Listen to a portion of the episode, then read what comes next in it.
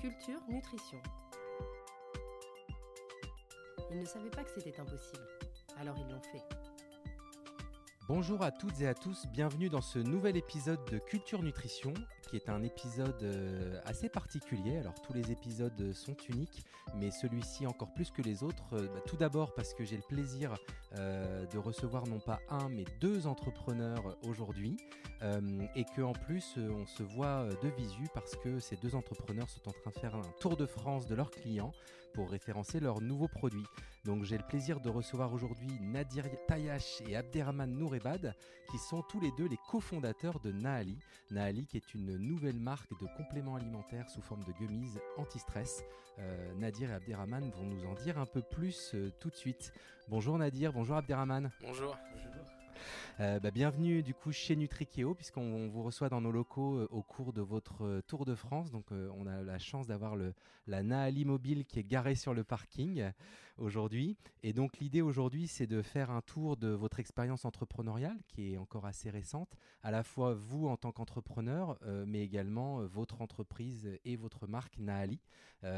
donc tout d'abord pour pour commencer, j'aimerais que vous puissiez vous présenter et nous dire qui vous êtes. Bon, bah, merci en tout cas pour l'invitation. C'est un plaisir euh, de vous rencontrer euh, dans vos locaux. On a tellement échangé depuis des années maintenant. On vous voit en visu dans vos beaux locaux.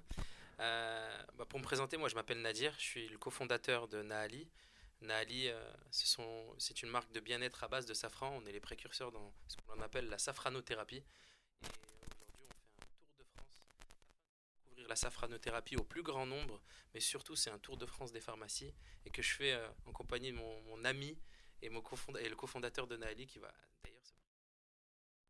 Merci Grégory également pour l'opportunité. Donc moi c'est Abderrahman, donc euh, j'habite à Lyon, 31 euh, ans. Euh, j'ai une formation d'ingénieur en qualité et méthode, amoureux d'entrepreneuriat et Nadir c'est un ami de longue date, ça fait plus de 10 ans qu'on se connaît et très content de participer à cette aventure avec lui et avec vous du coup dans ce Tour de France. Donc en fait, vous vous connaissiez euh, déjà il y a pas mal de temps avant de décider de créer une entreprise. Euh, ça a été quoi le déclencheur qui a fait que vous vous êtes dit à un moment donné tous les deux, euh, on va créer une boîte et cette boîte ce sera Nali? Nous, on s'est connus sur les bancs de la fac il y a plus de 10 ans. à Grenoble, pour être précis, on était dans la même école d'ingénieurs. Et on était amoureux d'entrepreneuriat depuis, même étudiant, on était déjà amoureux d'entrepreneuriat. Par contre, on ne savait pas dans quoi on allait se lancer. On a continué nos études, on s'est pas perdu de vue. On a chacun travaillé dans des, dans des domaines différents. Pour Abderrahman était en Norvège, notamment il travaillait dans l'industrie du câble. Moi, je travaillais chez Amazon, donc le, géant du e-commerce. Et à un moment donné, on s'est dit, ben, Eureka, on, a tous euh, gravi un peu euh, dans l'échelle euh, dans nos sociétés respectives avec une expertise particulière. Et notre expertise est devenue celle de l'e-commerce. Et on s'est dit, qu'est-ce qu'on pouvait faire dans l'e-commerce? Et ben, on aimerait bien en fait apporter une pierre à l'édifice, dans le fait de construire un monde meilleur. Et c'est comme ça qu'on s'est lancé dans le safran, parce que Abderrahman, il va le raconter, mais il est d'origine afghane et ça a son importance. D'accord, parce que le safran vient d'Afghanistan, entre autres. Donc c'est quoi la genèse de cette idée du safran alors? En, réalité, comme il a dit Nadir, nous, ça fait euh, des années que qu'on se dit, OK, comment on va apporter notre pierre à l'édifice? Comment on va pouvoir faire de l'entrepreneuriat, mais pas seulement de l'entrepreneuriat, de l'entrepreneuriat à impact? L'entrepreneuriat qui impacte autour de nous et qui en soi est une raison de vivre et une raison de se lever tous les matins et de, bah de, de, travailler. 2007-2009, hmm. c'était euh, assez triste. Et 2012, quand une personne de ma famille m'a parlé du safran, il y a eu cette étincelle dans ses yeux et j'ai vu qu'il y avait euh, une fierté, quelque chose sur lequel voilà, ce peuple qui a tant souffert a pu se raccrocher. Et je me souviens en avoir discuté avec Nadir en 2012-2013. Mais bon, euh, monter une boîte, c'est vrai que c'est facile à dire, mais c'est pas facile à faire.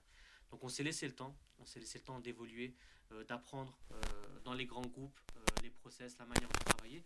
Et finalement, ce moment, il est arrivé en 2018. D'accord. Donc c'était quoi le déclic en 2018 Vous êtes passé à la création d'un produit carrément?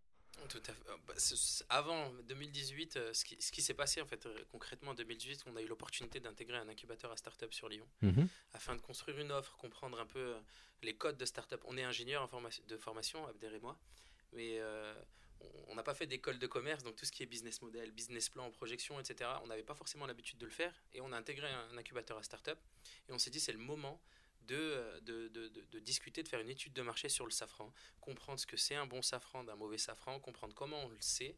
Et, et, à ce moment-là, en fait, on s'est lancé dans cette aventure-là. Donc au début, vous aviez l'idée de créer une entreprise autour du safran, mais vous, aviez, vous ne saviez pas encore sous quelle forme, c'est ça? Exactement. En fait, on s'est dit, notre idée, c'est d'aider les safraniers dans leur quotidien en Afghanistan parce qu'ils ont un vrai savoir-faire. Mmh. Le safran afghan, il a été primé par les, par, le, par l'ITQI à Bruxelles, meilleur safran du monde. On s'est dit, ben, ils ont un vrai savoir-faire. Et nous, notre savoir-faire de, de, e-commerçant, c'est de mettre en valeur un produit sur le marché, sur, euh, sur le web. Et donc on s'est dit, bon, on apporte cette expertise. Donc notre premier objectif, c'était de sourcer un safran de qualité, tisser des liens très forts avec des agriculteurs et développer un impact sur, sur place. Une fois qu'on a fait ça, on s'est dit, bah, ok, bon, on va commencer à le distribuer tel quel. Mais on s'est très vite rendu compte que en fait, il y a des vertus sur le safran thérapeutiques qui sont bien plus importantes que l'utilisation dans la cuisine pour sublimer des plats. Et c'est à ce moment-là qu'on on est parti justement dans cette aventure entrepreneuriale de se dire, bah, redonnons ces lettres de noblesse au safran en montrant plutôt ses vertus thérapeutiques que culinaires. De toute façon, on l'utilise dans la cuisine, mais très peu en France. On est français, on est né en France. Et le marché va être très compliqué à attaquer dans le segment de la restauration. Et, c'est comme ça qu'on a bifurqué dans la, dans la Nutra. D'accord, donc les vertus, euh, pour préciser, c'est les vertus anti-stress, anti-déprime, c'est ça? Tout à Hmm Anti-stress, donc euh, lié à la régulation d'émotions, donc l'anxiété, l'humeur. Il y a aussi le sommeil, c'est intimement lié. De toute façon, une personne stressée euh, s'endort très, très, très mal ou très peu. concernant les syndromes prémenstruels aussi et la santé sexuelle. Donc ça, c'est les allégations sur le safran. Mais il y a aussi d'autres allégations concernant notamment la beauté. C'est un anti-âge. Il est utilisé on sait que le safran il est utilisé depuis, euh, depuis des millénaires, en tout cas en Orient, euh, très peu en Occident. On, l'utilise pour la beauté. On disait que Cléopâtre, ok, elle prenait des, bains de lait, mais elle prenait aussi des bains de safran. Ou Alexandre le Grand, pour soigner ses blessures de guerre, prenait des bains de safran. Mmh. Et, on a trouvé ça très beau. Et on s'est dit, ben, on veut faire un pont entre ces deux civilisations, civilisation afghane qui a connu des décennies de guerre et qui n'arrive pas à s'en sortir, et euh, une civilisation ici européenne qui, bah, aujourd'hui surtout avec le Covid, donc ont, des troubles de, santé mentale quant, quant, à leur situation euh, précaire suite au Covid. En fait, c'est un vrai problème de santé publique aujourd'hui, la dépression, etc. Donc le safran permet de faire le pont en fait entre ces deux civilisations qui ont des problématiques différentes, mais auxquelles l'épice du safran répond. Hmm. Bien sûr. Donc nous, quand on a commencé euh, à sourcer nos fournisseurs en Afghanistan, on avait deux critères. Le premier critère, c'était la qualité du safran. On prenait que la meilleure qualité. Donc euh, on recevait des échantillons, on les faisait tester et on regardait quels euh, quel échantillons avaient les, taux les plus élevés de safranal, de, de, crocine, de picrocrocine. Donc c'était une des, un des critères. Et le deuxième critère, c'était que euh, le fermier soit dans une démarche éthique et soit prêt à nous accompagner dans une démarche de changement. Donc à partir de là, avec ces deux critères, on a réussi à trouver trois partenaires. Le premier partenaire, c'est une ferme familiale. C'est le fils qui a récupéré euh, la ferme de son père. Donc son père était en Iran pendant le conflit avec les soviétiques. Il a appris euh, à, à, récolter le safran. parce que l'Iran est aussi un pays producteur de safran. Hein. Exactement, exactement. Et donc quand il est arrivé dans la région de Herat, il a planté ses safranières et c'est son fils qui a récupéré. Donc c'est vraiment un lien qu'on a très proche avec eux. La deuxième safranière, le partenaire que l'on a, c'est une femme safranière qui a lancé sa propre safranière et qui fait travailler des femmes. Et donc nous, en guise de soutien, on a décidé de travailler avec elle et de lui prendre une partie de, de son safran. Et le troisième euh, partenaire, c'est un, partenaire qui est plus grand pour sécuriser au cas où euh, les deux premiers aient des difficultés d'approvisionnement. Et donc, la réalité, c'est de se dire, on veut apporter quelque chose, on veut apporter un impact. D'accord, donc ça veut dire qu'aujourd'hui, le safran que vous utilisez, il est essentiellement euh, cultivé, ramassé, récolté par des femmes, c'est ça? Exactement. Ok. Et j'imagine que vous avez aussi défini des prix d'achat, etc., qui sont rémunérateurs au prix juste pour toutes ces communautés? C'est impressionnant de voir l'effort qui est fait pour euh, aller cueillir le safran. Par exemple, nous au Maroc, euh, on a une, une de, des safranières avec lesquelles on travaille qui, euh, qui a ses fermières qui mettaient 2h30 pour venir à la safranière chaque matin. 2h30 aller, 2h30 retour, à pied. Et, et, en réalité, on s'est rendu compte que c'était simple pour nous de mettre en place une navette qui allait récupérer les fermières et qui, le trajet de 2h30, elle le faisait en 30 minutes. Mmh. Donc ça, c'est des choses qui sont simples, mmh. mais c'est des choses qui ont un impact. oui, puis c'est de l'impact concret euh, qui est palpable au quotidien pour les populations locales. Donc, euh, d'accord. Euh, donc, si on avance un peu dans, le, dans la création de la marque et de la gamme, donc vous avez créé la société Camiab, c'est ça? En fait, on a eu plusieurs pivots. Le premier pivot, de se dire, ok, on a sourcé le meilleur safran du monde, on a mis une charte en place, on travaille main dans la main avec des safraniers et on essaie d'améliorer leur quotidien. Et on a commencé cette aventure avec le safran afghan. Et au fur et à mesure, surtout bah, l'année dernière, avec euh, le conflit qu'il y a eu et la prise talibane du pays, bien sûr, quand on, on est ingénieur, in fine, on commence, à, on commence un projet en faisant une matrice de risque. On a travaillé avec le cabinet euh, Deloitte et le premier risque qui apparaissait, forcément, c'est le conflit géopolitique. Mm. Comment on fait si le pays euh, vient un lockout? Comment on fait pour, se, bah, pour s'approvisionner en safran? Donc il fallait ouvrir d'autres safranières avec la même démarche. Mm. Et donc c'est pour ça qu'il parlait du Maroc, Abderrahman, juste, juste avant, c'est qu'on a ouvert des safranières au Maroc avec la même démarche d'impact, de comprendre quelles étaient leurs problématiques profondes afin d'être sûr d'y répondre et d'avancer main dans la main vers le meilleur produit possible et, sur- et surtout l'amélioration de leur, leur, de leur qualité de vie euh, au quotidien. Et une fois qu'on a mis ça en place, on s'est dit, ok, euh, les safraniers à travers le monde cultivent le safran dans des hauts plateaux, dans des zones assez reculées. Ils ont des problématiques communes au quotidien. Donc en fait, Kamiab, c'est plus que le safran afghan, mais en fait c'est d'aider les safraniers à travers le monde à cultiver ce safran, qui est un art ancestral, qui ne peut pas être automatisé, etc. Donc on a fait, c'était le premier pivot, de passer de exclusivement du safran afghan à au final bah, de faire découvrir le safran du monde entier. D'accord. Donc aujourd'hui, c'est Afghanistan, Maroc, peut-être d'autres pays encore? Peut-être d'autres pays, exactement. Hmm. Ça, c'était le premier pivot. Le deuxième pivot, on avait fait une grosse étude en disant, sur le terrain, toujours d'aller proche des consommateurs de compléments alimentaires afin de comprendre quels sont leurs pains, pourquoi ils consomment des compléments alimentaires. On en a interviewé euh, énormément avec Abderrahman, et euh, quel qu'il soit, hein, de n'importe quel complémentaire, complément alimentaire. Pardon. Et le, constat était clair, c'était l'observance. Quand je prends un complément alimentaire, j'ai l'impression de prendre un médicament, la boîte est médicamenteuse, euh, les gélules, j'ai du mal à les avaler, etc. etc. Donc à ce moment-là, on s'est dit, mais quelles sont les formes galéniques qui peuvent être intéressantes euh, pour associer le safran, qui est une épice belle, sans la dénaturer? Et donc, on s'est dit, en 2018-2019, on va créer une marque de gummies, en exploitant les bienfaits du safran à travers une marque de gummies. Et puis c'était un beau projet, on était extrêmement contents. Et à un moment donné, comité stratégique qui arrive, et puis on participe à énormément de concours de la BPI, on est lauréat French Tech, et lors d'un de ces événements, on a rencontré une personne euh, qui était euh, DAF pour une société que je, je, je, je, je- je tairai. Elle nous a dit, vous avez un très beau projet, vous êtes très bien entouré, vous avez les têtes bien faites, mais, euh, mais c'est ça que vous visez comme chiffre d'affaires? Voulez révolutionner le monde avec euh, des gummies au safran, etc. Vous avez un beau projet, un beau sourcing, etc. Donc je la regarde droit dans les yeux, je dis oui. Elle me dit, mais vous savez que ma, la pizzeria en face de chez moi à Paris, elle fait ça comme chiffre d'affaires. Et en fait, elle me disait, mais sortez, en fait, sortez du, de la marque. Des, des, des sociétés de gummies sont nichées. Vous allez peut-être faire 10, 15 millions d'euros, et c'est ce que je vous souhaite, et je pense que vous allez les faire. Mais sortez de cette niche-là. C'est un peu le principe de l'océan rouge, océan bleu. Hmm. Sortez de la marque, sortez de cet océan rouge où il y a une guerre des prix, et allez développer votre concept. Et le dernier pivot que nous avons fait, c'est de se dire, on n'est pas une marque de gummies. On, a, on, est, on aimerait être, ou on est euh, les précurseurs de la safranothérapie. On veut promouvoir le safran, les bienfaits du safran, qui sont connus à travers le monde, très peu en Occident, et on va les ramener ici, et on va faire une très très belle marque qui s'appelle Nali. Et ça, c'est notre marque. Premier produit, oui, certes, c'est un gummies, Mhm. parce que c'est une forme intéressante, à- par rapport au stress notamment. Et en plus de cela, on, a- on est content parce qu'on a travaillé longtemps sur ce gummies. On- C'est un gummies qui, qui a été fait à basse température, donc on peut- ça permet de, Ça n'abîme pas les actifs. Exactement. Mm. À 40 degrés, alors que la plupart des gummies, il y a des montées en température. C'est une pâte de fruits, donc forcément, on est obligé Mm. d'avoir plusieurs montées en température qui dépassent 100 degrés. 100 degrés.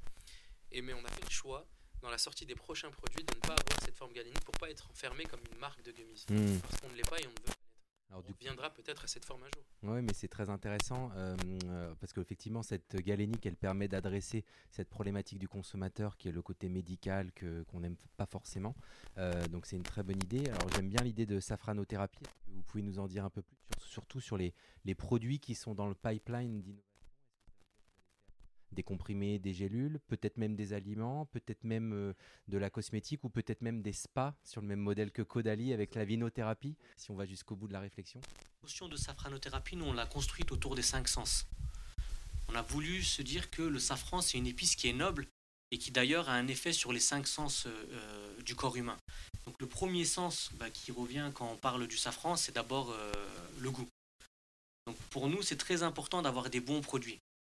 Des produits qui sont bons à consommer. Des, pro- des produits qui ont un bon goût, sur lesquels on travaille le goût. D'ailleurs, la première référence, la gummise, là, elle est vraiment excellente. Enfin, il y a le petit goût de safran, mais en plus, il y a une aromatisation a une- une mangue. arôme- Ou... il y a- Ouais, il y voilà, qui est très bonne. mangue. Et, et ça, ça a été suite au conseil d'une une chef pâtissière qui a fait l'Institut Paul Bocuse, qui a marié directement le safran à la mangue quand on lui a demandé de nous faire un dessert. Hmm. Elle nous a fait une glace euh, mangue safran. Et en fait, la- le, le but, c'est de toujours avoir de bons produits. La deuxième chose, c'est au niveau, euh, c'est au niveau du toucher. Avoir des produits qui sont agréables à prendre, des boîtes qui soient, qui soient agréables à prendre. On Hmm. essaie de, sortir des codes un peu où euh, on peut sentir qu'il y a un peu des tensions et essayer de proposer des, des belles choses à toucher. Et là aussi, c'est très réussi parce que votre boîte, elle est complètement inédite sur le marché du complément alimentaire. C'est une espèce de cube euh, assez, ça, ça assez soyeux, exactement. etc., qui est très joli. Ouais. Et visuellement, on essaie de sortir des codes, donc proposer des, des produits qui soient nouveaux. Donc ça, c'est la- le troisième, euh, c'est la vue.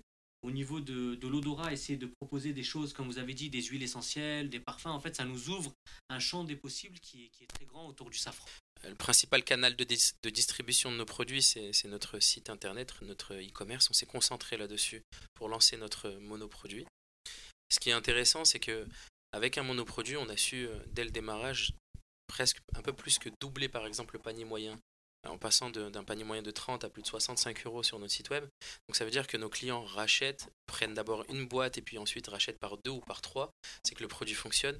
On a un taux de récurrence qui dépasse les 30% sur notre site web, alors qu'on est en acquisition constante de nouveaux clients.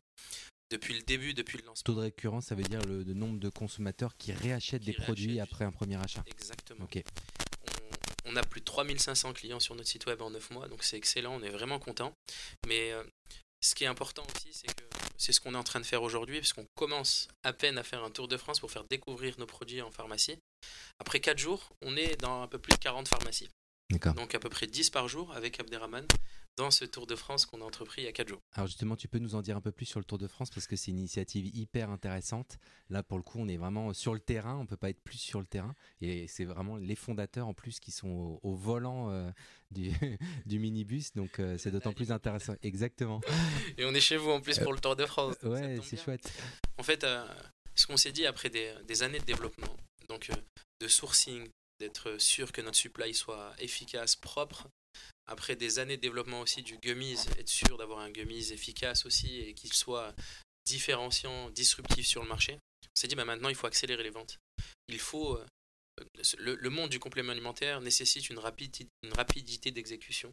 Et on s'est dit ben, quelle est la manière de- de- d'avoir cette rapidité euh, de, de, de awareness qu'on peut aller chercher rapidement et puis euh, même de- d'insertion sur le marché quand on est une société qui n'a pas levé euh, 17 millions d'euros? On s'est dit bah, cet été c'est parti, euh, juillet, et on, va- partir sur les routes avec, euh, avec le, ensemble entre cofondateurs, avec le nom de code, le qui sort s'en sort. Mm. C'est vraiment notre nom de code, c'est qui sort s'en sort. Pour s'en sortir, il faut sortir, Mm. faire découvrir nos produits parce qu'on est fiers de nos produits.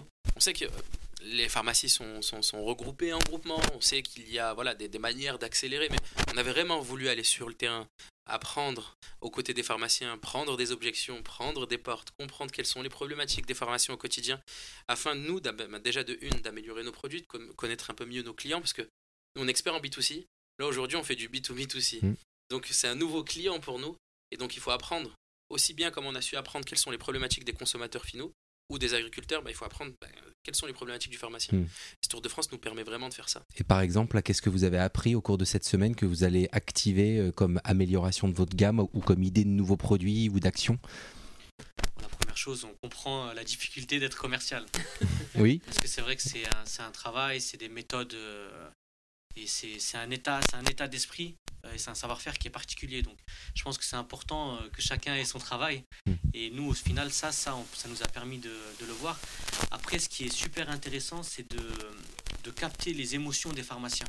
Et c'est vrai que euh, il y a beaucoup de choses qui se transmettent dans le regard. Et quand tu présentes ta marque et que tu vois qu'il y a un matching avec le pharmacien, lui qui a l'habitude de voir tant de produits qui lui sont proposés, bah, tu dis là, je touche quelque chose. Mm. Et c'est cette énergie dont on a besoin.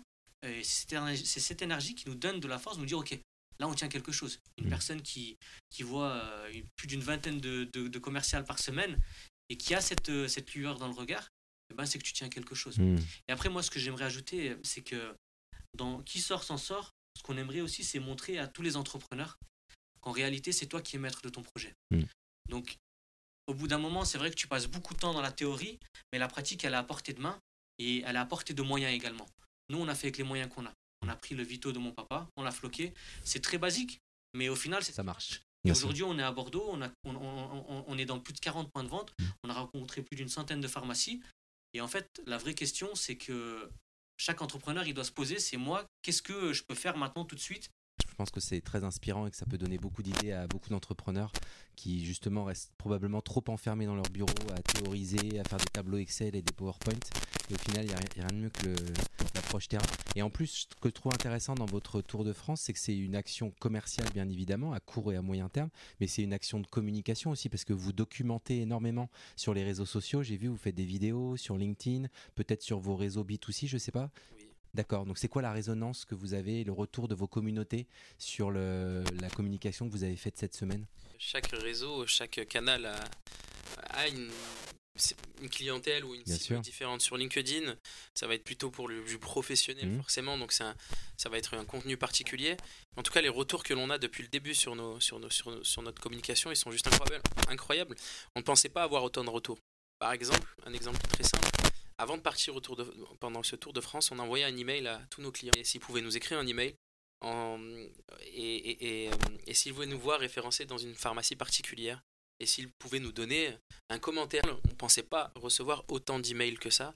On a reçu mais énormément d'emails en nous disant je veux que vous soyez dans cette pharmacie. Votre produit m'appelle, je ne peux plus m'en passer. Et surtout, c'est un commentaire qui nous a vraiment surpris, c'était vous avez changé ma vie.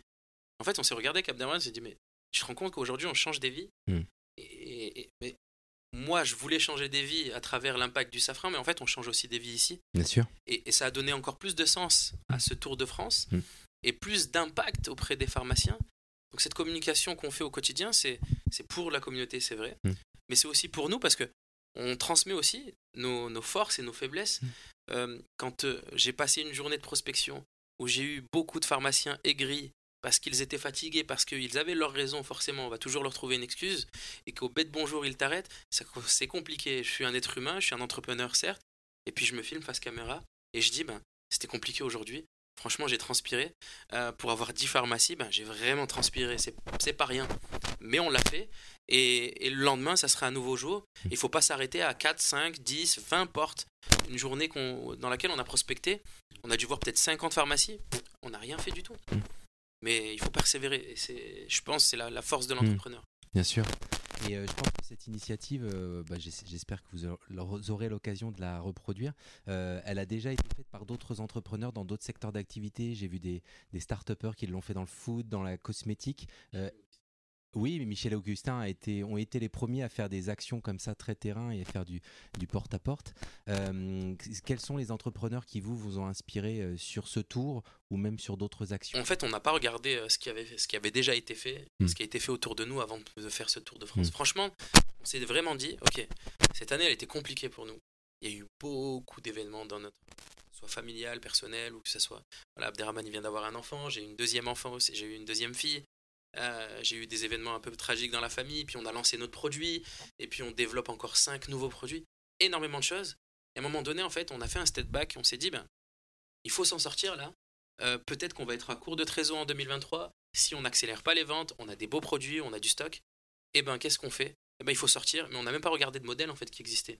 On s'est mis avec Abderrahman devant Google Maps, quelles sont les villes où on veut aller, on y va. On a, on a, on a même pas regardé les distances, on commençait à calculer, on, essaie, on a fait notre plan. Et franchement, en un, en un mois et demi à peine, euh, tout s'est fait en fait.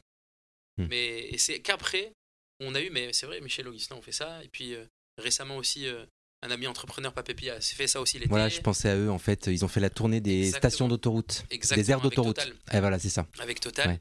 On est en contact avec eux, je les salue euh, d'ailleurs. Ouais. On va les rencontrer aussi sur Paris. Donc, euh, Parce Mais- qu'ils sont de Lyon aussi, non? Alors à la base, euh, oui et non. Là, ils sont. Ou Grenoble, Exactement. Oui. Enfin, Savoie même. Savoie. hmm.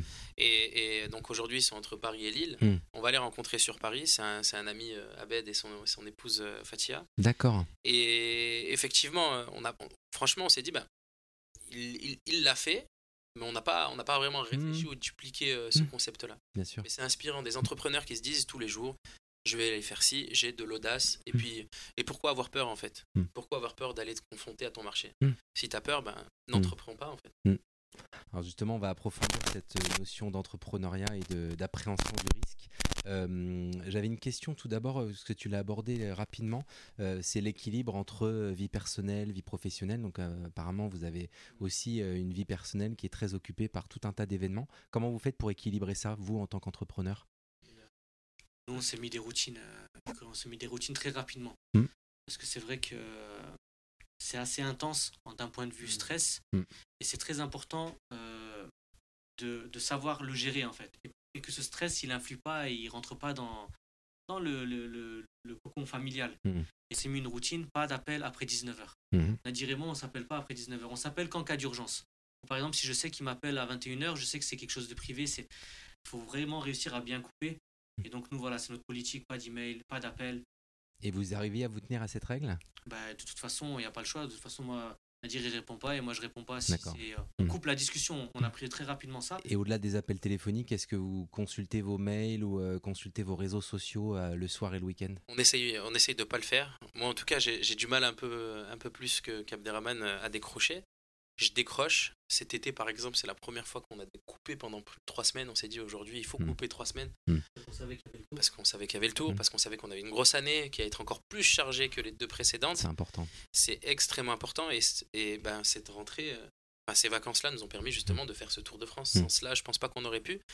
Mais euh, de mon côté, de toute façon, on se dit qu'on essaye d'avoir un peu du ce qu'on appelle du quality time. Mm. Euh, j'ai eu euh, des temps de qualité au travail où j'ai pu gérer quelques, quelques problématiques et les régler. Je rentre chez moi, je m'occupe de mes enfants, je passe du temps de qualité avec eux parce que je veux les voir grandir et c'est l'une des raisons aussi qui m'ont poussé à entreprendre. Je travaillais chez Amazon, c'était une très bonne école. Par contre, le stress était omniprésent, euh, énormément de responsabilités, des horaires à non plus euh, énorme. Enfin, je, je passais plus de temps, je vais dire, au travail que que, que chez moi. Et, et c'était justement, j'ai j'ai eu ma- la première naissance de ma fille quand j'étais chez Amazon. Et ma fille était constamment euh, collée à sa maman. Et quand euh, il y a eu le Covid et que donc du coup j'ai dû rester un peu plus à la maison, j'ai appris à redécouvrir ma fille. Et à ce moment-là, ça m'a mis, euh, ça m'a- ça m'a vraiment fait quelque chose. Mm. Et, et donc on s'oblige de le faire. Et moi, de toute façon, ça me fait plaisir de passer du temps avec mon épouse et mes enfants en rentrant le soir. par rapport à ça, juste pour dire que au final, je pense qu'on on en est conscient tous les deux, notre réussite, c'est une réussite qui est familiale. Enfin, la réussite d'un entrepreneur, euh, un entrepreneur, il il peut pas, il peut pas subir toute cette pression seul. Et en fait, il faut qu'il se repose sur des personnes, sur Mm. des amis, sur, euh, sur nos femmes, nos épouses, sur, sur, bref, en réalité, la réussite d'un entrepreneur, c'est la réussite de tout son entourage. Tout, ouais, l'écosystème, bien sûr, qui est autour. sens. Donc, une- un gros bisou à, à nos femmes qui, Des dé- dédicaces à, à, à mesdames. Euh, Est-ce que vous avez d'autres tips ou astuces anti-stress? Parce que je me suis dit, euh, des entrepreneurs qui ont lancé un produit anti-stress, ils, doivent- ils doivent être super calmes, ils doivent maîtriser parfaitement tout ça. C'est quoi, c'est quoi vos, vos autres tips? Je sais pas, est-ce que vous avez des, du, vous faites du sport Est-ce que vous faites euh, d'autres activités qui vous aident à contenir ce stress? Franchement, euh, oui, on va dire que le stress est omniprésent, ça c'est clair pour Mm. un entrepreneur. Comment on le con... enfin, quels sont les, les, les- les tips que l'on fait? Déjà de une, on ne garde jamais une frustration euh, en période de rush. Et donc quand on a quelque chose à se le dire, on s'assoit à une table et on se parle droit Mm. dans les yeux. Parce que vous êtes deux associés. Exactement. Voilà. On est même plus, on Mais- est, on est d'accord. quatre associés. D'accord, ok. Donc On vous pouvez discuter. associés. On discute et on laisse justement rien passer. On ne laisse pas la frustration monter parce que quand il y a du stress, ça peut encore plus vite dégénérer. Il y a des anecdotes qui sont très simples. Deraman n'appréciait pas certaines choses. Il s'est assis à côté de moi et m'a dit écoute, je préfère que tu qu'on ne fasse plus ou qu'on ne fasse plus ça de cette manière. Et franchement, j'apprécie qu'ils me le disent de cette manière et moi je fais pareil. On ne laisse vraiment rien pour soi. Et je pense que c'est la clé, c'est un tips Mm. entrepreneurial. C'est si vous avez quelque chose en tête, bien sûr, il faut le faire avec les formes, attendre le bon moment, mais ne pas le laisser. Mm. Parce que quand vous êtes stressé, euh, vous Mm. faites des choses que vous regrettez. Très bien. D'autres tips? Vous faites du sport tous les deux? Il y, en a- y en a pas un de vous deux ou les deux qui font du rugby? Ouais, moi je fais du rugby. J'en ai fait longtemps. Là plus, mais lui, euh, c'est un beau, c'est un beau karaté- c'est un beau euh, taekwondo. Ah, je- Moi, au niveau du tips, au- au- au-delà du, au-delà du sport, je pense que ce qui est important, surtout pour ceux qui, euh, qui sont associés, euh, c'est important de, c'est important et ça, je, je, je le souligne parce que je trouve on n'en parle pas assez dans le, dans le monde entrepreneurial. où C'est un monde qui est très centré vers l'ego, vers soi-même, Mhm. alors qu'en réalité, la force d'une entreprise, c'est le groupe. Et en réalité, moi, j'ai j'ai des défauts et Nadir a des qualités. Et en réalité, c'est dans cette complémentarité que qu'est notre force. Et ça, c'est très important de le comprendre. parce que tu prendras l'avis de ton associé ou de la personne qui t'entoure et tu le prendras d'une autre manière. Et des fois, on, on souhaite être euh, le prochain Zuckerberg ou le prochain Elon, Musk et on, et on se braque et on n'écoute pas les autres avis, alors qu'en réalité, si tu veux être moins stressé, eh ben partage, partage avec les autres et cette charge que tu as sur tes épaules, si tu arrives à la partager avec l'ensemble du groupe, eh ben elle sera moins, elle sera moins lourde sur les épaules, sur tes épaules. Hmm. Et donc c'est pour ça que nous, quand on prend des décisions, euh, c'est pas la décision d'une seule personne, c'est la décision d'un groupe euh, de cofondateurs qui se font confiance et qui décident de prendre cette direction-là. Et après, ça marche, ça marche, tant mieux. Ça marche pas, tant pis, le stress, il est, euh, sur toutes nos épaules. Hmm. Au niveau de l'équipe, aujourd'hui, vous êtes quatre cofondateurs, c'est ça? Il y a d'autres personnes dans votre équipe? Il y a le docteur en pharmacie qui a hmm. intégré l'équipe euh, très rapidement aussi. Donc, quatre cofondateurs, un refondateur, on l'appelle. Euh, et ensuite, on a aussi quatre personnes qui ont intégré l'équipe, donc au marketing, euh, notamment sur les contenus TikTok. Je pense que vous voyez un peu de quoi je parle. On, a aussi des commerciaux euh, qu'on vient juste d'intégrer il y a une dizaine de jours. D'accord, donc l'entreprise commence à se structurer. Euh, d'accord. Ah, ok. Et l'ambition, c'est d'être combien, par exemple, à la fin de l'année ou en 2023 Aujourd'hui, justement, on, on, est vraiment concentré sur la sortie de nos produits mmh. et on espère avoir une forte accélération en 2023, donc avec une vraie structuration RH. Mmh. On n'a pas encore le chiffre précis du recrutement, mais en tout cas, on veut aller, nous, euh, en tant que dirigeants, on veut aller le plus loin que ce qu'on est capable de diriger. Hmm. On, nous a on, nous a posé plusieurs questions, vous savez, dans l'univers de, de, la startup, on dit toujours, OK, euh, quel est votre exit? Question toujours qu'on c'est quoi votre exit, dans combien de temps? Franchement, à cette réponse, à cette question, je dis mais comment vous pouvez me parler d'exit alors que je suis à the beginning? Euh, C'est compliqué de me dire ça. Et je suis encore à l'entrance. Exactement. Donc on n'est pas. Et ce que je réponds, c'est que je veux aller le plus loin possible jusqu'à ce que mes capacités de dirigeant s'arrêtent, où je me dis, ben, il faut que je recrute quelqu'un de meilleur que moi. Mm. Et peut-être que ça peut être dans 5 ans, peut-être dans 10 ans. En tout cas, on va rester le plus longtemps possible. Et en taille, tu as une idée de ce que ça peut être, ce plus loin possible? C'est 10 euh, personnes, 50 personnes, 5000 personnes au, moins 500. ah, quand même, donc il y, a de l'ambition. On est vraiment ambitieux. En fait, mm. on n'a pas honte d'annoncer des grands chiffres. Bien sûr. Parce que je me dis qu'on est ambitieux et qu'on n'a pas honte de l'être. Et, et, anecdote euh, très simple, quand on a commencé ce projet, on s'était dit qu'on avait besoin de 50 000 euros pour aller euh, être, devenir les futurs Elon Musk. C'était complètement aberrant. 50 000 euros aujourd'hui d'investissement pour faire de la RD, c'est extrêmement complexe. Et au final, trois ans après, on n'aurait jamais pu penser avoir levé autant de fonds. On a levé presque 700 000 euros avoir avancé autant, développer notre propre procédé d'extraction, embaucher des personnes. En fait, on avance et on évolue avec notre business, donc je ne peux pas vous dire où est-ce qu'on peut arriver. Hmm. Mais en tout cas, j'aimerais aller le plus loin possible. Hmm. Et chaque étape qu'on franchit, ça devient une expérience acquise et on en devient, in fine, des experts. Hmm. Donc on gagne en expertise jour après jour. Ok. Euh, c'est cool. Là tu, là, tu parlais, enfin, c'est une question que je voulais te poser, c'était sur la partie euh, financement. Comment vous êtes financé jusqu'à maintenant Donc, apparemment, une levée de fonds de 700 000. Exact. En fait, euh, il y a eu plusieurs étapes dans la levée de fonds. La première, ça a été les proches d'entrée de jeu. La love, money, comme on dit. Love money, la love money qui nous a suivis pendant longtemps. Mm. Et, d'ailleurs, on leur remercie tous parce que sans eux, on n'aurait rien pu faire. On est entré en confinement en 2020. On avait prévu une semaine avant le confinement une réunion avec des, des investisseurs afin de leur pitcher. Et puis on est rentré en confinement. Imaginez-vous la déception. On a pitché pendant le confinement en visio et en fin compte, on, a, on est arrivé à lever 250 000 euros près de la Love Money. Donc c'était notre premier cercle, mm. deuxième, ami d'amis, etc. Et ensuite, donc on a lancé les premiers développements, notamment le, procédé d'extraction qui a coûté vraiment extrêmement cher. Et puis surtout sécuriser la matière première, etc. etc. Une fois qu'on a fait ça, on s'est rendu compte en fait qu'on avait besoin encore d'argent afin d'accélérer le développement de futurs produits, d'accélérer aussi le marketing, d'accélérer tout ce qu'il y a à faire afin de, de, bah, de créer une marque euh, digne de ce nom. donc on a relevé jusqu'à atteindre à peu près 700 000 euros aujourd'hui, subventions comprises. On a gagné quelques petits concours, mais c'est rédhibitoire par rapport à, la, levée de fonds qu'on a fait. Et sans institutionnel, encore une fois. Donc là, pour l'instant, vous avez levé auprès de Business Angel, auprès de... Pas du tout. Non Pas du tout. D'amis d'amis, on a vraiment étendu notre premier cercle, ensuite le deuxième cercle et au troisième cercle. Hmm. Et il n'y a que, que sur la dernière augmentation de capital, on a fait rentrer euh, quatre 4 business angels. D'accord. Business Angels avec des petits tickets pour hmm. mettre le pied à l'étrier hmm. et surtout nous ouvrir leur réseau. D'accord. Parce qu'ils sont dans l'écosystème, enfin ils connaissent, ils peuvent vous aider sur la distribution ou sur le marketing ou sur autre chose. mais en tout cas, ils sont de bons conseils. Hmm. Donc, en outre de, de- de nous ouvrir le circuit de distribution, c'est surtout des conseils, c'est des dirigeants d'entreprise Hmm. qui sont extrêmement bienveillants. Hmm. C'était plutôt un lien d'affinité. euh, Ça fait plus de deux ans qu'on les connaît, qu'on les côtoie, et à la base, notre relation n'était pas basée sur un investissement potentiel de leur part. Ils sont dans le secteur de la Nutra? Il y en a un qui, qui dirige un laboratoire D'accord, et qui fait partie de notre comité stratégique. c'est secret? Non, c'est officiel, il s'appelle Jean-Philippe Massardier. d'accord. C'est le patron de DTF Médical. Hmm. Donc, c'est un laboratoire stéphanois. Et puis les deux autres, enfin les trois autres, ne sont pas dans le domaine. D'accord. Très bien. Euh, une petite question aussi sur les, les- ces cinq nouveaux produits hein, qui doivent par- sortir. Vous pouvez nous en dire plus déjà ou euh, nous faire au moins un teasing sur euh, ce que ça va être? En soi, on va, on va développer, dans la safranothérapie, on va développer cette partie complément alimentaire. Mhm. Et cette partie complément alimentaire, c'est les bienfaits euh, du safran euh, sur la santé. Donc, c'est ce que Nadir a mentionné au début de, de l'émission. Donc, c'est surtout ce qui touche au syndrome prémenstruel. Donc, euh, on a deux beaux produits qui vont sortir à ce sujet-là. On souhaite faire également un produit sommeil parce que euh, nos clients utilisent Sérénité pour mieux dormir.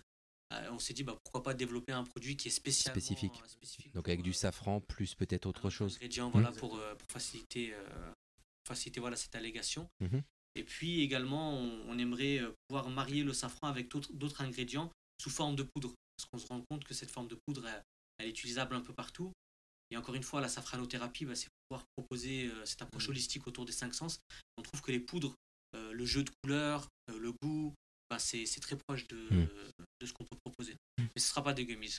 D'accord. D'autres galéniques alors. Proposer d'autres galéniques, faire découvrir de nouvelles choses. Très bien. Euh, là, sur votre euh, première expérience entrepreneuriale, donc qui remonte à, on, je dirais, trois ans, vous avez créé l'entreprise. Euh, c'est quoi vos plus grosses gamelles? Enfin, euh, gamelles au sens, euh, au sens échec. Je- euh, Je, qui- je qui- pense que je pense qu'une une de nos grosses gamelles, c'est euh, de ne pas euh, de, de- de ne pas avoir eu assez confiance en nous. Mm. Et certaines fois, tu fais confiance à d'autres personnes et donc euh, tu les mets sur une sorte de piédestal et tu es prêt à dépenser beaucoup d'argent, surtout quand tu as levé des fonds euh, pour atteindre des objectifs que toi en réalité tu aurais pu atteindre euh, pour beaucoup moins d'argent. Et donc c'est là en fait en tant qu'entrepreneur de réussir à faire le travail de bascule et de se dire non, ça c'est vrai, c'est vraiment j'ai besoin d'investir parce que sinon je n'y arriverai pas tout seul. Il y a certaines choses, tu peux y arriver tout seul et tu peux le faire tout seul. Après, tu vois, euh, là je pense au, au niveau de- du podcast, quand on a commencé à travailler avec vous, au niveau de Nutrikeo, on connaissait rien au monde du complément alimentaire. Mm. Et c'est vrai que quand tu l'as mentionné comment on a commencé, ben, on a commencé avec vous. Parce Mhm. qu'en ré- en réalité, tu ne connais pas un, un marché, tu as besoin de t'approcher des experts dans, dans ce domaine-là. Mm. Et nous, ça nous a beaucoup apporté bah, de comprendre le marché, de parler avec des gens qui ont l'habitude de parler avec des personnes qui se lancent. Ça, c'est très important Mm. parce que des- certaines fois, certains façonniers ne peuvent, peuvent ne pas avoir l'habitude de travailler avec des novices et ça, ça peut créer des blocages. Toi, tu comprends d'une manière, lui comprend d'une manière et ça peut être bloquant. Et du coup, c'est important de se rapprocher des bonnes personnes. D'accord. Et justement, maintenant que vous êtes immergé dans ce, cet univers de la Nutra, c'est quoi votre vision du marché de la Nutra et de son évolution dans les années qui viennent? La vision que j'ai, ou que l'on a, je pense que tu vas la rejoindre, c'était euh, de rattraper le retard aussi par rapport au marché, euh, le marché de la cosmétique notamment, dans le sourcing, dans la traçabilité. C'est quelque chose qui, à, quoi on, tient, ça nous tient à cœur, je veux dire, d'avoir vraiment une traçabilité optimale. On peut parler maintenant même de, de NFT, de, de, pour avoir vraiment une traçabilité, de créer des De tokens blockchain. de blockchain Mhm. qui peuvent vraiment aider justement dans, Mhm. dans ce sourcing-là. Donc moi, pour moi, l'évolution de ce marché-là euh, à l'horizon euh, 2025, ça va être justement de, de sortir un peu de cette euh, casquette, de cette vision euh, euh, médicamenteuse du complément alimentaire avec des codes qui sont beaucoup plus fun et beaucoup plus euh, proches de, de- de- des envies du client Mm.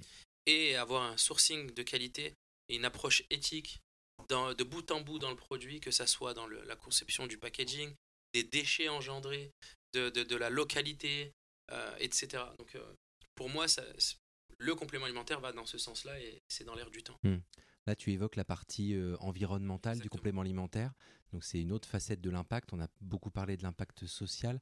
Et du coup, c'est quoi Comment vous travaillez sur ce- cette facette environnementale, sur euh, les déchets, sur le packaging, sur le transport? Essaie un maximum possible de choisir euh, des, des, matériaux qui sont recy- recyclables, recyclés, du mieux que l'on peut. Après, c'est vrai que c'est difficile quand on se lance euh, de proposer un produit qui est parfait dès son lancement. Mais le plus important, c'est d'avoir cette démarche éco-responsable où on se dit, voilà, il faut réussir à proposer d'autres formes. Par exemple, nous, aujourd'hui, on propose la boîte Sérénité. On est en train de travailler sur un système de filling avec Doypack qui permet de, de recharge, d'utiliser moins de, de plastique. Donc voilà, c'est c'est paradoxal parce que c'est vrai que des fois on a envie de faire parfaitement du premier coup, mais c'est très difficile. Mm. Donc c'est un état d'esprit à garder.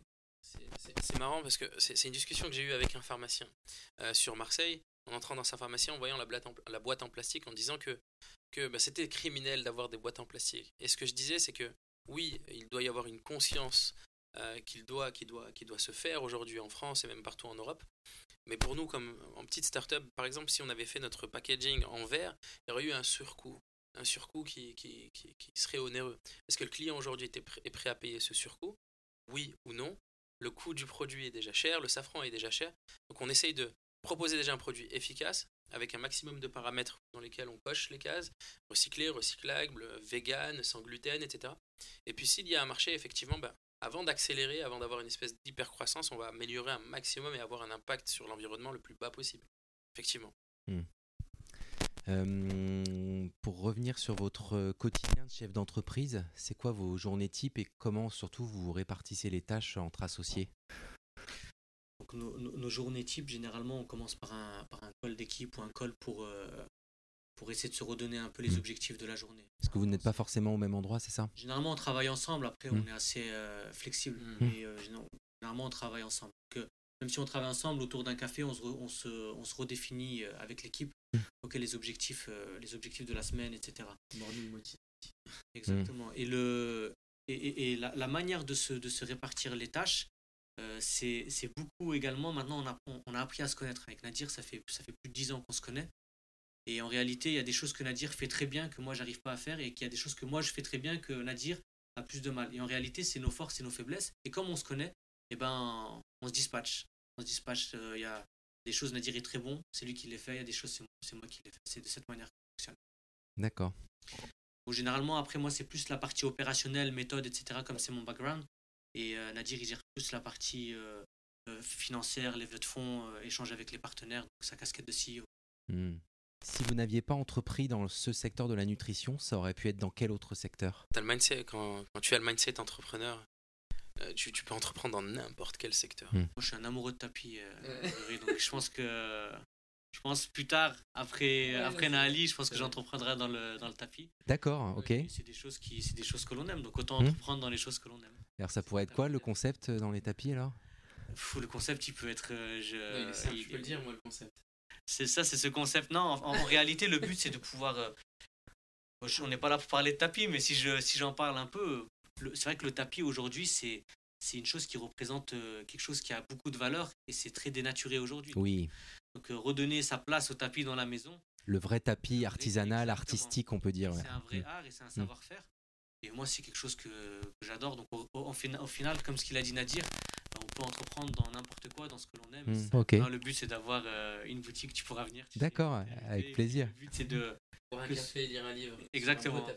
Ah oui, de vivre une expérience autour du tapis. Exactement. Et le tapis, en réalité, euh, c'est euh, surtout nous dans, dans la culture afghane, Mhm. c'est euh, c'est un héritage familial. On, Hmm. on hérite les tapis. On hérite les tapis et en réalité, toi, tu as le tapis de ton arrière-grand-mère que tu vas donner peut-être euh, à ton enfant et, Hmm. Et ça a vrai, une, une vraie place parce que c'est des tapis de qualité Bien sûr. qui sont faits à, à. Et du coup, ça a évidemment pas la même valeur ni la même symbolique que le tapis. Ikea qui va avoir une espérance de vie de deux ans et demi. Même si Ikea maintenant commence de plus en plus à intégrer des, tapis euh, artisanaux, mais voilà, exactement, tu as, compris Mm. euh, le concept du d'acheter et de changer de décoration toutes les, euh, Mm. toutes les 3, 4, 4, 5 ans. Mm. Voilà, c'est un tapis que tu gardes et c'est un patrimoine. Ouais, magnifique. On devient un peu. Et justement, je reboucle sur le e-commerce. Moi, ce qui m'intéressait aussi, c'était d'avoir votre vision. Alors, peut-être surtout euh, à toi, Nadir, euh, qui est un ancien d'un petit site de e-commerce. Euh, c'est quoi tes conseils aux entrepreneurs qui veulent vendre des produits sur, bah, sur Internet? C'est quoi les, les- trucs à savoir? C'est complexe, hein, le e-commerce, mais qu'est-ce que vous avez activé, vous, sur votre boutique en ligne? Le tip, ce que je donnerais, pour moi en tout cas le plus important, c'est d'aller sur le terrain pour comprendre qui sont les consommateurs de nos produits. Hmm. Sans ça, on ne pourra pas les cibler. Sans ça, on va pas pouvoir que- savoir quels sont leurs intérêts. Et d'autant plus aujourd'hui, donc euh, les coûts d'acquisition ont explosé plus de 200% depuis le- la mise à jour de l'iOS. Tu sais, euh, Oui. Grégory, il y a une petite guéguerre entre Apple et, et- et Facebook. Donc, en tant qu'annonceur, on n'a plus accès à certaines données qui nous donnaient les intérêts de nos consommateurs. Au préalable, hein, on dirait il y a quelques années, en 2020, hein, le, le coût d'acquisition d'un client était à peu près de 20 dollars. Aujourd'hui, premier, première acquisition a coûte plus de 200 dollars. Donc, si vous n'avez pas les reins solides, ça va être très très compliqué, surtout avec des paniers moyens très très faibles. Donc aujourd'hui, il faut comprendre qui est son consommateur, qu'est-ce qu'il aime regarder, qu'est-ce qu'il fait, qu'est-ce qu'il n'aime et qu'il n'aime pas, et avoir un angle marketing disruptif. Comment je vais aller le chercher? Il y a, y y une marque qui a très très bien fait ça, Oui. que je peux citer, qui s'appelle FitTrack. Tu te souviens, Abderrahman, FitTrack, c'est une balance connectée. C'est un ami qui a lancé cette marque-là. Euh, il était annonceur pour eux. C'est une balance connectée. Il y a énormément, énormément de concurrents. Que ce soit Bank, LG, Samsung font des, des, des- des balances connectées. Et puis sur Amazon, on trouve énormément de marques en private labeling à très très très bas prix. Et pourtant, il est arrivé dans un marché où il a vendu une balance connectée plus chère que le marché, avec un angle marketing différent. Qu'est-ce qu'il a fait? Il a sorti la balance de la salle de bain et il l'a rentré dans le lifestyle des gens en plaçant le produit avec des influenceurs particuliers, en montrant des photos avec la balance de partout sauf dans la salle de bain. Et il a pris des parts de marché à Samsung et Bank alors qu'il est sorti de nulle part. Hmm. En très peu de temps, il a fait plusieurs centaines de millions d'euros de chiffre d'affaires. C'est incroyable. C'est passé d'une boîte qui a rien développé à une boîte de tech qui a débauché euh, certains, certains partenaires de chez Pepsi dans l'IA, dans l'intelligence artificielle, etc. afin d'intégrer, améliorer la balance et en faire vraiment un- une vraie boîte tech en fait. D'accord. C'est un peu ce que vous voulez faire avec le complément alimentaire en sortant le complément alimentaire de ce côté médical et en l'emmenant dans quelque chose de beaucoup plus lifestyle. Notre objectif, c'est de sortir le complément alimentaire de, de l'armoire dans la, dans la salle de bain, Mm. justement, qui, est- qui est empoussiérée parce qu'on utilise très peu. Mm. C'est de sortir, justement, avoir des belles boîtes. une- Cette approche holistique qui permet de transporter son complément alimentaire de partout, de, de ne pas avoir honte de dire que je prends un complément alimentaire. Surtout le stress. La Mm. plupart des personnes se mentent à elles-mêmes, en fait. Quand on est stressé, on ne veut pas le montrer. Mm. Et pourtant, bah, le stress, c'est bon pour la santé, sauf quand il est récurrent. Mm. Et puis, euh, c'est une faiblesse, un aveu de faiblesse. Je prends une boîte, euh, euh, on pense au Xanax par exemple, quand on est en dépression, bah, je ne vais pas l'afficher, je ne vais pas le poser sur mon bureau au travail. Alors que la boîte sérénité, on la pose. Mm. Et puis on la fait goûter aux collègues, regarde, c'est super bon et ça me détend, bah tiens, tu veux te détendre. Donc c'était vraiment ça le principe, c'est de faire sortir justement le complément alimentaire de, de la salle de bain. D'accord. Vous en consommez tous les deux des compléments alimentaires, à part les vôtres, bien entendu? J'ai consommé, moi euh, tout à l'heure tu me posais la question, j'ai fait 15 ans de rugby. Donc j'ai consommé des compléments alimentaires, mais plutôt euh, à- par rapport au sport. D'accord. Puis nos compléments alimentaires, on les consomme. J'ai d'abord commencé moi par les infusions de safran, c'est très très bon. Mhm. avec quelques pistils de safran. Abderrahman m'a fait découvrir ça avec un peu de miel le soir et ça permet de se détendre euh, au calme à la maison. Du coup. Hmm. Après, on a la chance aussi euh, d'avoir notre propre safran et c'est Hmm. ça soigne un peu tous les maux euh, le safran aujourd'hui. Donc euh, consommateur, très grand consommateur de safran, que ce soit en cuisine ou, ou bien en infusion ou en complément alimentaire. D'accord. Euh, J'avais une question aussi, euh, parce que forcément, vous êtes dans un marché qui est innovant, donc il faut être toujours au fait de ce qui sort, des tendances, etc. Comment vous vous maintenez en veille sur le secteur de la nutrition? Euh, Là aussi, est-ce que vous avez des, des choses à nous recommander Des salons, des newsletters, des sites Voilà. C'est quoi vos sources d'inspiration? La manière en fait de se maintenir informé de ce qui se passe dans le marché, c'est d'être inscrit au newsletter. Donc il, il est extrêmement organisé, discipliné.